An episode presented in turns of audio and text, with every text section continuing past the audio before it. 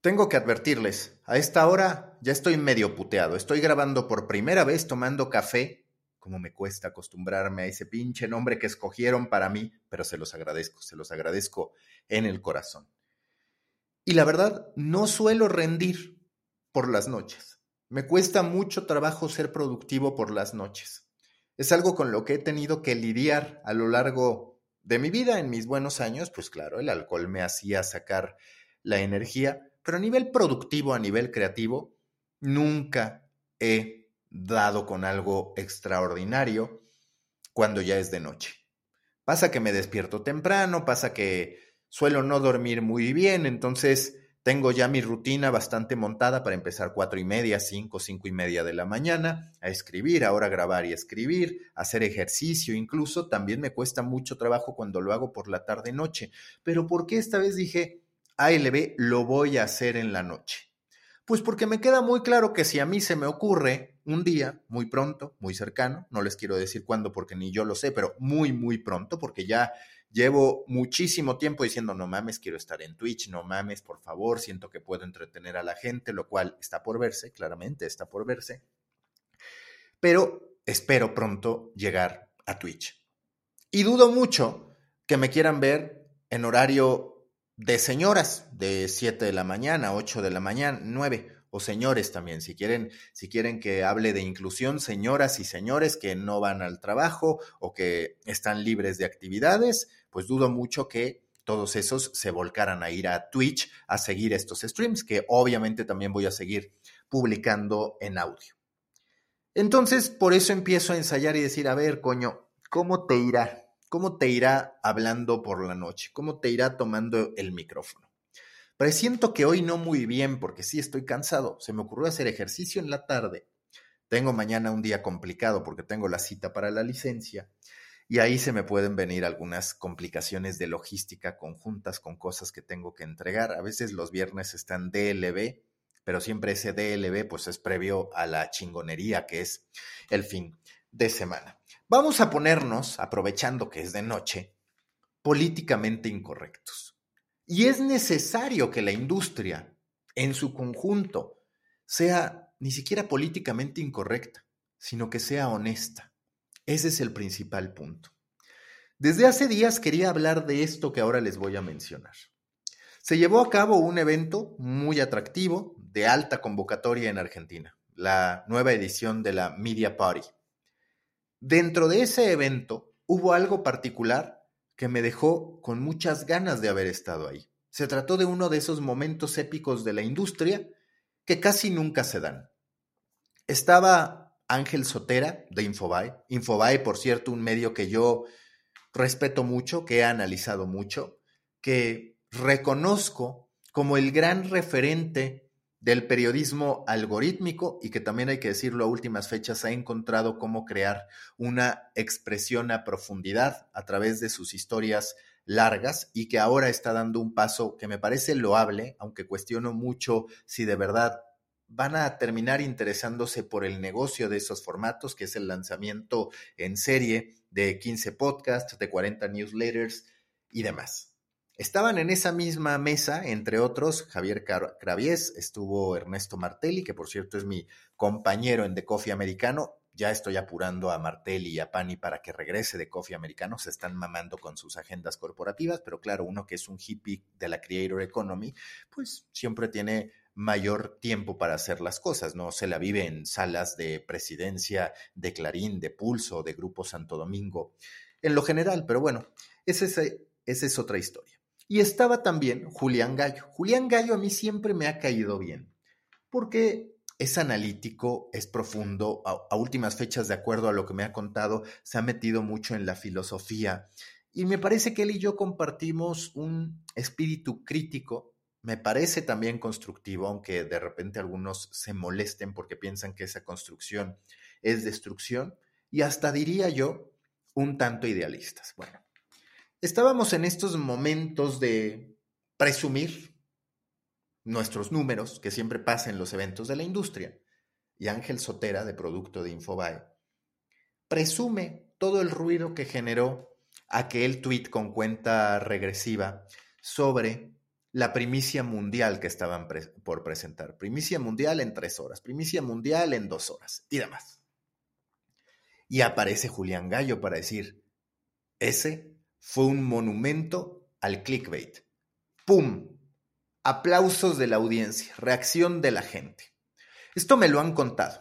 Yo no estuve ahí. Es de las primeras veces que digo, no mamen, el regreso de lo presencial y a mí se me ocurrió no ir a Argentina en el momento que lo necesitaba. No había stream, una falla, claramente. En este mundo hay que tener las dos alternativas. Pero bueno, lo importante es que me lo perdí. ¿Por qué es épico? Es épico porque hablamos de un momento muy sintomático que puede ser un parteaguas, en el que por fin, en paneles de la industria, puede no faltarse al respeto porque no se trata de eso, pero sí cuestionarse las vías por las que se están logrando determinados resultados, ya sea en redes sociales, ya sea dentro de los sitios de cada uno de los medios de comunicación. Porque lo que siempre se hace es este ejercicio de vanidad cuando conviene, cuando Comscore te da la razón, en el que sales con tu tweet, con tu posteo en LinkedIn, con tu gráfico, para decir, somos el medio número uno en lo que quieras, en deportes, en entretenimiento, el grupo de medios número uno. Casi siempre, o siempre, para decirlo en términos reales, el foco es la cantidad de usuarios alcanzados. Para presumir el impacto de esta primicia mundial en Twitter, el anuncio de la primicia mundial, ni siquiera la primicia mundial que tuvo Infobae, de nuevo se mide únicamente la cantidad. ¿Eso de qué te habla? Te habla de una industria volcada a las métricas antes que a la búsqueda de un modelo que pueda hacer que el negocio no sea el único fin, sino que sea la vía para cumplir con esa responsabilidad social que cada que conviene salen los medios de comunicación y el periodismo a decir que están cumpliendo. Porque lo verdaderamente triste de la industria de los medios de comunicación es que hemos permitido que aquellos espacios donde más se reconoce o donde se supondría que más se reconoce el trabajo periodístico termine siendo más un reconocimiento algorítmico, un reconocimiento a quienes entienden mejor cómo manipular los fierros, en este caso los algoritmos, los fierros digitales, así me gusta decirle. Y por el otro lado, cómo atraer la atención de la gente, aunque sea con algo que no cuadra, que no encaja con lo que se está prometiendo al momento de entregar, o que ni siquiera va con la identidad de ese medio de comunicación. Cuando Julián Gallo habla de ese monumento al clickbait, y no quiero entrar en lo particular a Infobae, porque yo insisto, Infobae sí que ha sido un gigante mediático, envidiable en todos los sentidos, que se ha expandido a distintos mercados, que encontró el modelo para tener una gran cantidad de usuarios y para ser en muchos sentidos el medio en español número uno hablando de alcance, incluso ganándole a El País, incluso ganándole a los grandes referentes del periodismo en España y evidentemente en Latinoamérica. Empiezan a crear noticias, a crear contenido, contenido, contenido y de pronto montan redacciones como la que tienen en México, como la que tienen de repente en Estados Unidos, como la que tienen en Colombia y como las que van abriendo en distintos mercados. A mí me gusta e incluso lo he analizado en The Muffin, cuando me explican cuál fue el proceso para de pronto decir, ¿sabes qué? Que ya no solo vamos a ir por este tipo de notas cortas, sino también por notas a profundidad, mucho más elaboradas. Y es impresionante cómo de pronto lanzan doctores Simi en los conciertos de Rosalía en México. Y quien tiene esa historia desarrollada, escrita, elaborada, es Infobae. Es raro, sí, pues es una marca en esencia argentina, que dices, ¿esto de verdad le interesa? ¿O está atendiendo solamente una oportunidad? A mí me gusta mucho diferenciar entre oportunista y oportuno. Y me parece que la mayoría de los medios de comunicación fundamentados en el alcance son más oportunistas que oportunos, porque están viendo de qué hablar. No es que les interese hablar de eso, no es que tengan una curiosidad por indagar en eso que está presentándose o que se está buscando. Ellos lo que quieren es la visita y se interesan por cualquier tipo de historia. A mí lo que me gustaría no es que nos centremos en lo que dijo Julián Gallo y esa observación que puede haberse sentido como un ataque directo a Infobae. Lo que me interesa es que procuremos que haya más espacios para que se den este tipo de apreciaciones y para que también se reconozca lo cualitativo sobre lo cuantitativo. ¿De qué fue? ¿De qué iba esta supuesta primicia mundial? Bueno, pues resulta que la primicia mundial terminó ameritando cualquier cantidad de memes, de decepción de la gente, burlándose de la venta de humo, así lo llamaron ellos, no necesariamente yo, que había hecho Infobae. Resulta que esta primicia mundial no fue algo que tuviera que ver con Messi, con el Papa Francisco, como se especulaba, no fue algo que tuviera que ver con el gobierno argentino ni siquiera, no fue ni siquiera una promoción espectacular que cualquiera hubiera dicho, joder, es que esto me puede cambiar mi miserable vida. No, fue un informe final del Mossad, Instituto de Inteligencia y Operaciones Especiales, sobre el ataque a la Embajada de Israel en el que murieron 22 personas el 17 de marzo de 1992. Primera observación, claro, está culero aunque fuera en 1992 cuando yo tenía nueve años, que se murieran 22 personas. No importa el año. Oye, pero pues esta primicia mundial no está pegando ni siquiera en tu país, no está pegando ni siquiera en Latinoamérica. El argumento era que habían tenido este acceso, meritorio sin duda, a un dossier top secret de la inteligencia israelí que explicaba cómo se organizó y se ejecutó el atentado. Pone Infobae en su tweet. Exclusivo, el informe final del Mossad, el servicio secreto de Israel, sobre el ataque terrorista de Irán y Hezbollah a la embajada de Israel. Ahí la construcción de esta historia. ¿Saben qué es lo más cagado de todo? Que si nosotros buscamos en Google de qué iba, de qué va la primicia mundial de Infobae, de qué fue la primicia mundial de Infobae, ¿saben cuál es el que aparece en primer lugar como resultado? Bola VIP, un sitio de deportes. Un sitio de deportes me está explicando cuál fue la primicia mundial de Infobae. ¿Dónde hay más clickbait o dónde hay más oportunismo? En Infobae, que infló, sin duda, una historia que difícilmente iba a tener impacto en Latinoamérica y que en términos generales no tuvo un gran impacto a nivel mundial. O el sitio deportivo, y menciono Bola VIP como mencionaría cualquier otro, porque sabemos perfectamente que AS, que Marca, que cualquier cantidad de medios de comunicación se montan en lo que sea deportivos para poder tener números interesantes. Pues bueno, en este caso es Bola VIP el que nos explica primicia mundial de Infobae. ¿Cuál fue la noticia que anunciaron? Corresponde que vayan este tipo de noticias en los medios deportivos. ¿Por qué en los foros, en los espacios de medios de comunicación que se organizan, no hay cuestionamientos sobre esto? ¿Por qué cada que publicamos guías, reportes, análisis, sondeos, sobre el estado de los medios de comunicación, hablamos de las amenazas, hablamos del duopolio, que ese duopolio se va haciendo cada vez más grande porque también Amazon se está llevando ya ingresos por publicidad, Apple está creciendo en gran medida también su negocio publicitario. Apuntamos siempre a eso.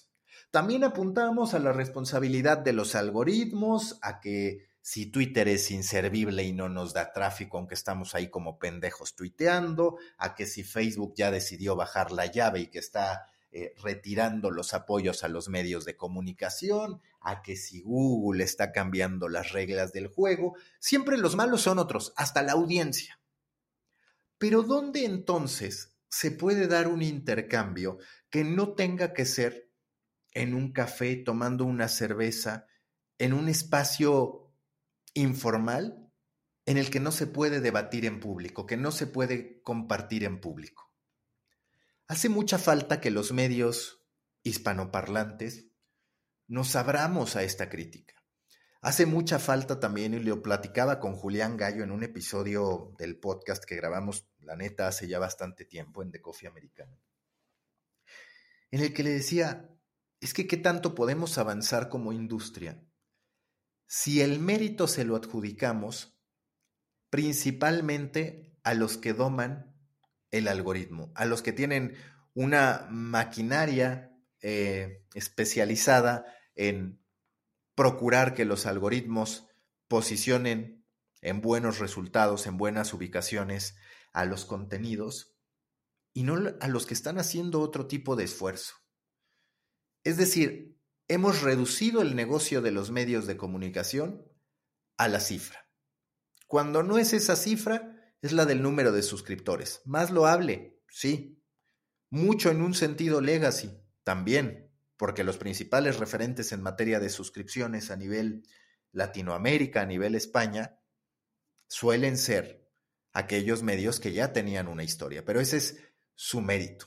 Y aún así entramos siempre a la competencia de yo la tengo más grande que tú, me estoy refiriendo a la base de suscriptores, yo tengo un mejor open rate que tú y demás.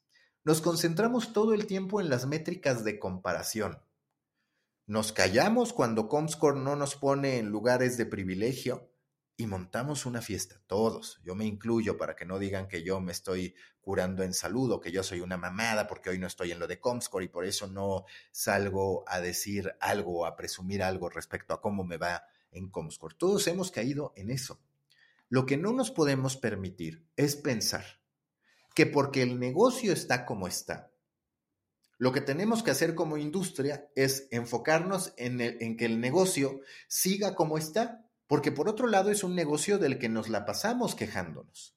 Pero aunque nos la pasamos quejándonos de ese negocio, enfocamos la gran mayoría de nuestros esfuerzos y contratamos a grandes talentos para que se enfoquen en la conquista de los algoritmos, no en el desarrollo de producto, no en el desarrollo de identidad, no en el desarrollo de marca, no en la organización de eventos, no en la conformación de una comunidad, no en la búsqueda de grandes contenidos periodísticos, no. En la búsqueda de la cantidad por la cantidad, del alcance por el alcance. Oye, que la responsabilidad social de los medios y de los periodistas, claro, eso aparece cuando nos sentimos amenazados y entonces sí decimos estamos cumpliendo con nuestro deber. Pero resulta que los medios tienen redacciones pequeñas y asignan tiempo de esas redacciones, los medios deportivos, a cubrir de qué iba la primicia mundial de Infobae. Pero después cuando vemos Comscore, nos ponemos a presumir en LinkedIn que somos los más grandes en audiencia, en deportes, en entretenimiento, en negocios, donde ustedes me digan. ¿Dónde está entonces el reconocimiento al periodismo, a la originalidad, a la autenticidad, a la propuesta, a la responsabilidad social con que afrontamos lo que hacemos, a la unicidad? Ese me parece que es uno de los más grandes problemas.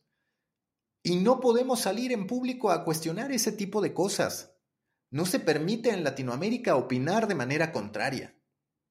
Hace tiempo, por ejemplo, opiné que uno de los grandes medios deportivos, se los voy a decir así tal cual, medio tiempo. Yo estuve por espacio de nueve años en medio tiempo, fui director editorial, tuve cualquier cantidad de puestos, algunos que parecían importantes, pero no lo eran tanto porque pues se escuchaban importantes porque habíamos cuatro pelados en la oficina. Entonces uno se podía poner el puesto que quisiera. Esa es la realidad a veces de las startups. No tenía yo un gran currículum. Me ayudó ser parte del equipo fundador.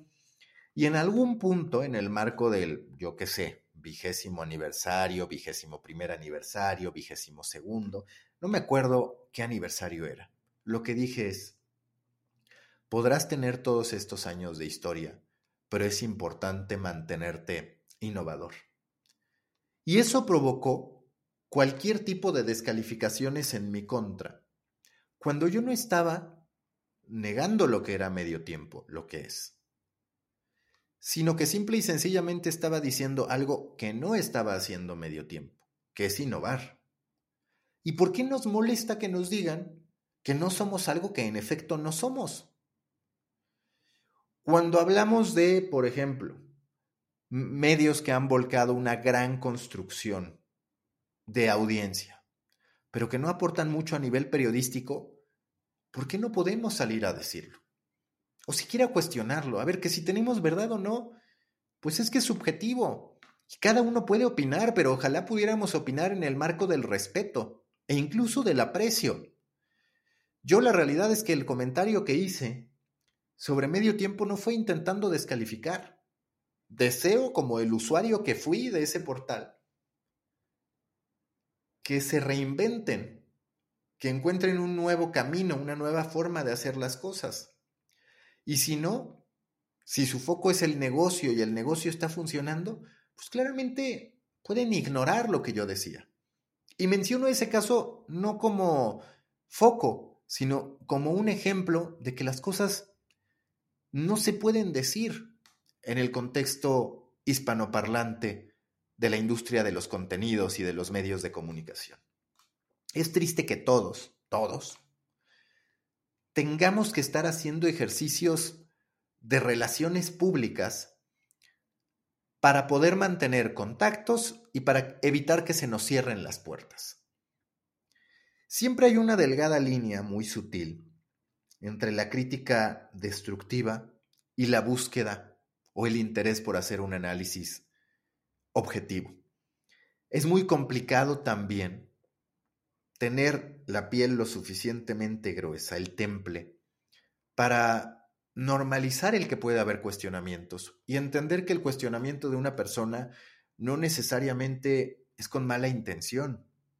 Entender que puede haber algo de constructivo detrás de las críticas. E insisto, es algo que aplica para toda la industria. Sería francamente deseable que se abrieran más espacios para que Julián Gallo pueda discrepar de lo que hizo Infobae, para que yo pueda cuestionar lo que desde mi punto de vista no es innovador, pero es exitoso en muchos otros sentidos, insisto, a nivel negocio es exitoso, a nivel audiencia entendida la audiencia no comunidad, sino no como comunidad, sino como lo que Comscore nos dice, es un éxito. A ver, pues si esa es la prioridad, entonces se está cumpliendo con el objetivo. Los equipos de fútbol, para hacer una analogía, pueden ganar de distintas maneras. Y me podrá no haber gustado el modo en el que Necaxa en los 90 se convirtió en el equipo de la década me podrá o no haber gustado esos años de Tigres con Ricardo Ferretti, en el que ganaron prácticamente todo, pero en vez de capitalizar todo el talento que tenían, se concentraban en el resultado sin pensar en la estética del juego que desplegaban. Es absolutamente válido que se logre eso. Pero también tendría que ser absolutamente válido que haya cuestionamientos que haya cuestionamientos como decir, Infobae lo hace muy bien en la carrera de la conquista algorítmica, en la carrera del alcance. Me da gusto que esté probando en la carrera del producto, del periodismo de autor, de los contenidos mucho más personales y mucho más conversacionales, mucho más analíticos como un newsletter, como en este caso 40 newsletters y 15 podcasts. Me da gusto. ¿Ahí ya es exitoso? Todavía no, apenas lo está probando. Y si termina haciéndolo, pues qué bueno, podremos decir que en eso encaja. Pero si no, pues ellos seguirán en lo suyo. Y está bien que lo sean. Pero no tenemos que callarnos las otras posibilidades que uno percibe.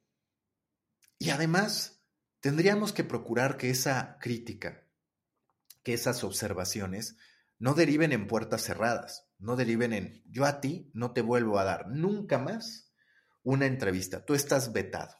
O si te atreves a cuestionar algo, te borro por completo, incluso te cancelo.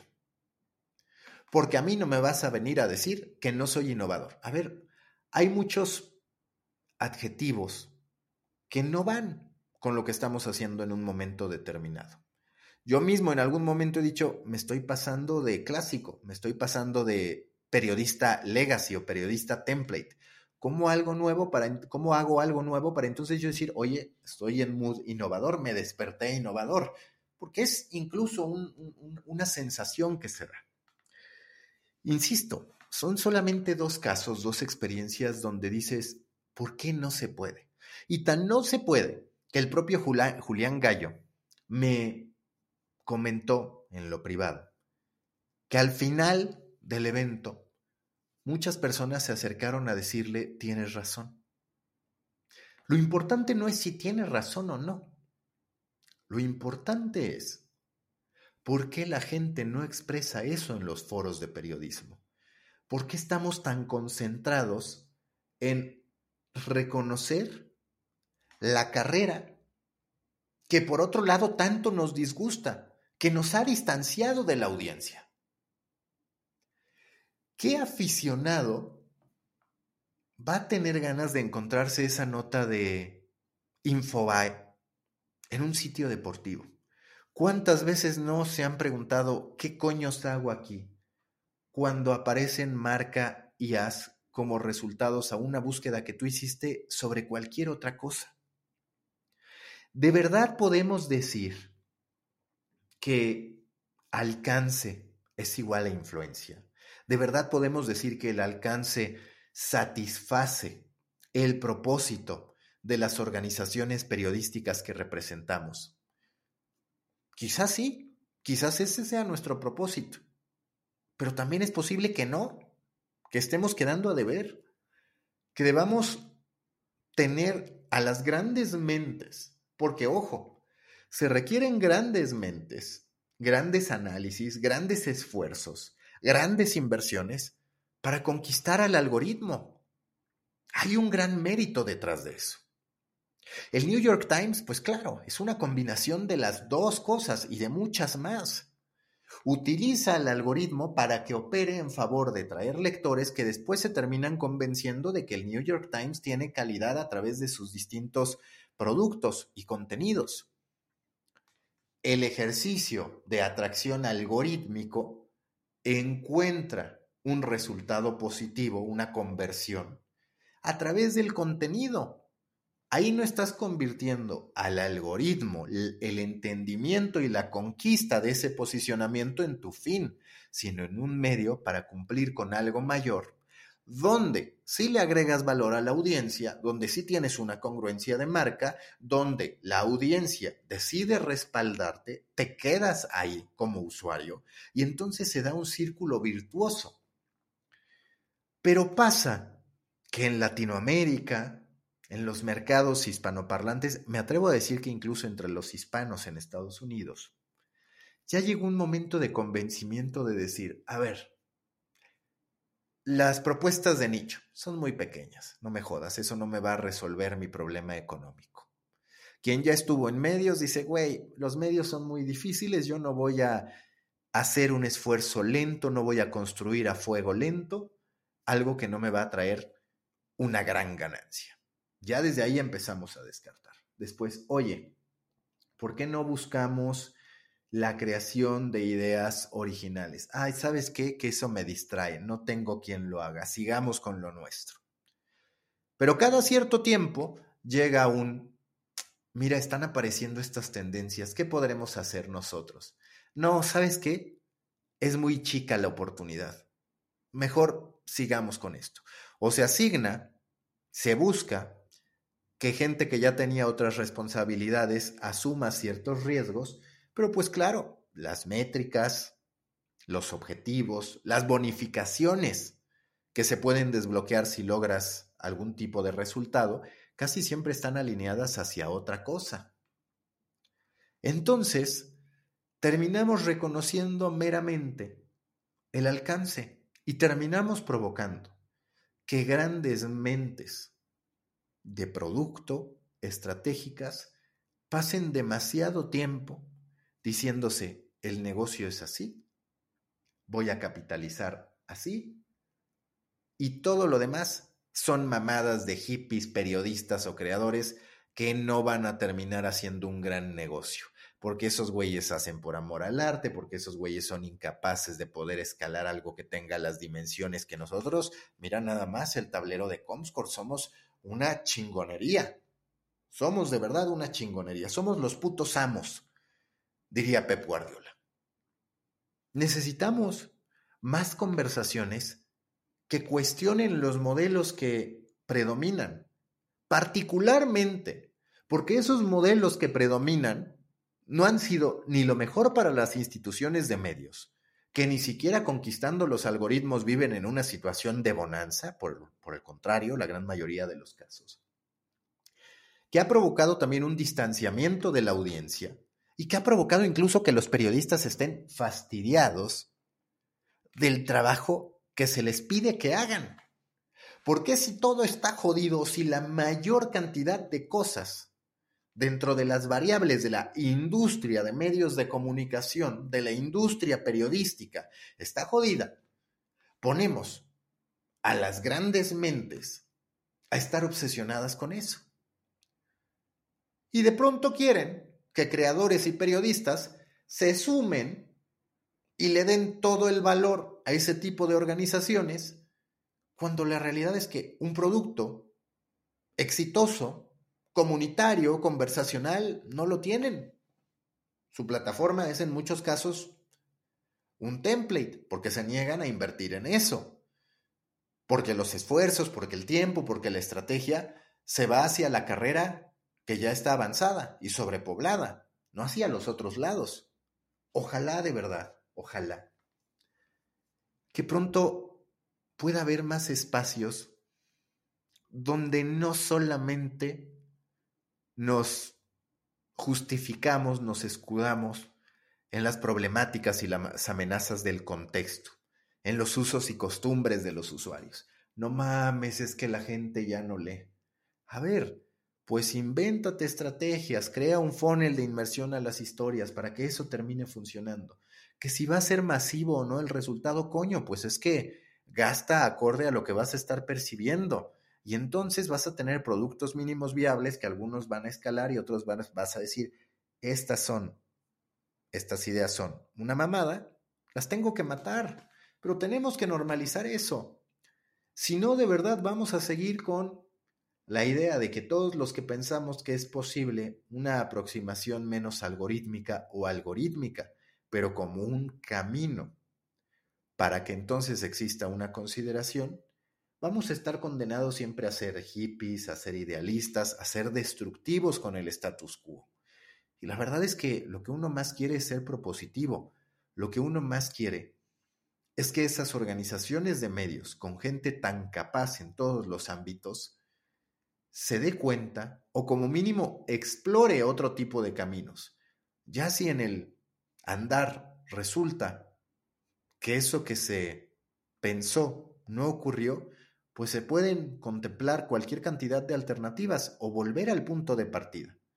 Pero es que si no lo hacemos, vamos a seguir relatando una historia de medios obsesionados con el camino para tener audiencia, pero no con el valor que tienen que agregarle a la audiencia para que esa audiencia sea suya en verdad y no solamente una casualidad gracias a que el algoritmo y nuestras capacidades de manipularlo o de controlarlo han encajado y han llevado al usuario a nuestro destino.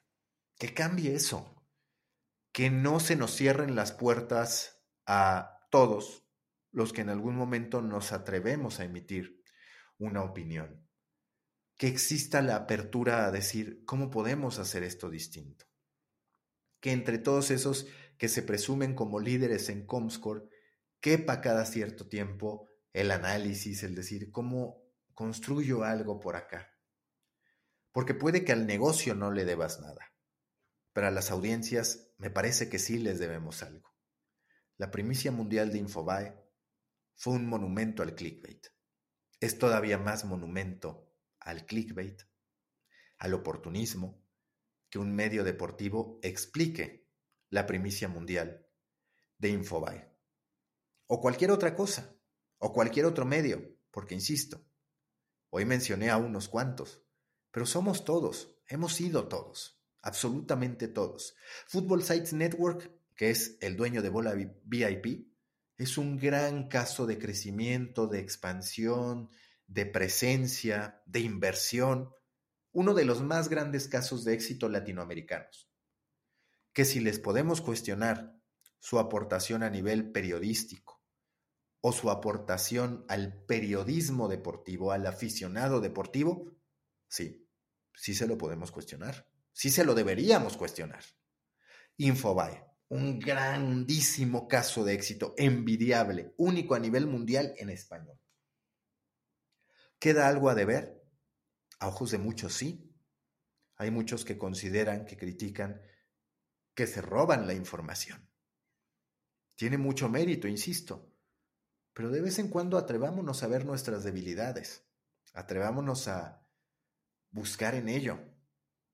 Como creadores también tenemos que hacerlo. Yo por eso me monté en TikTok y por eso ahora estoy dubitativo sobre qué va a seguir en TikTok porque no me está yendo bien y me siento mal por eso. Me fue bien al principio, dos meses, llevo una semana de la chingada. Y tengo que preguntarme si soy yo.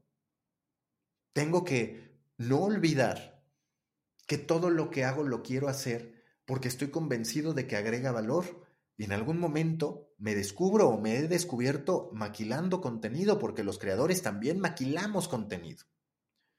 Y está bien que nos hagamos esos cuestionamientos.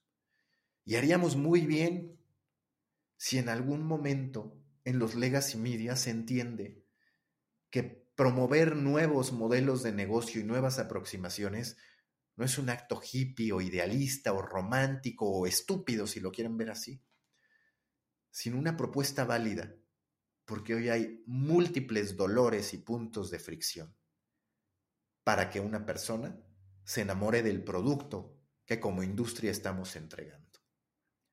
Netflix, yo ya se los decía, es la gran muestra. Netflix fue directo a los puntos de fricción, a los pain points que había entre el espectador y una película o serie que quería ver. Ya después tuvo que corregir y entender que todo es un mix, que no hay nuevas respuestas absolutas, que casi siempre terminan siendo un híbrido. Joder, pero pusieron nuevas posibilidades sobre la mesa. Se atrevieron a cambiar el modo de juego. Esa es propuesta, eso es chingonería.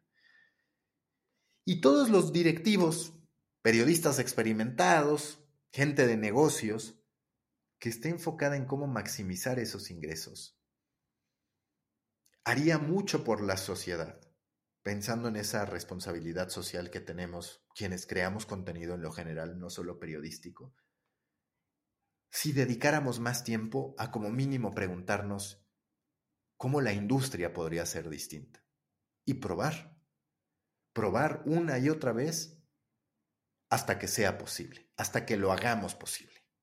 Pero para eso hemos de decirnos las cosas.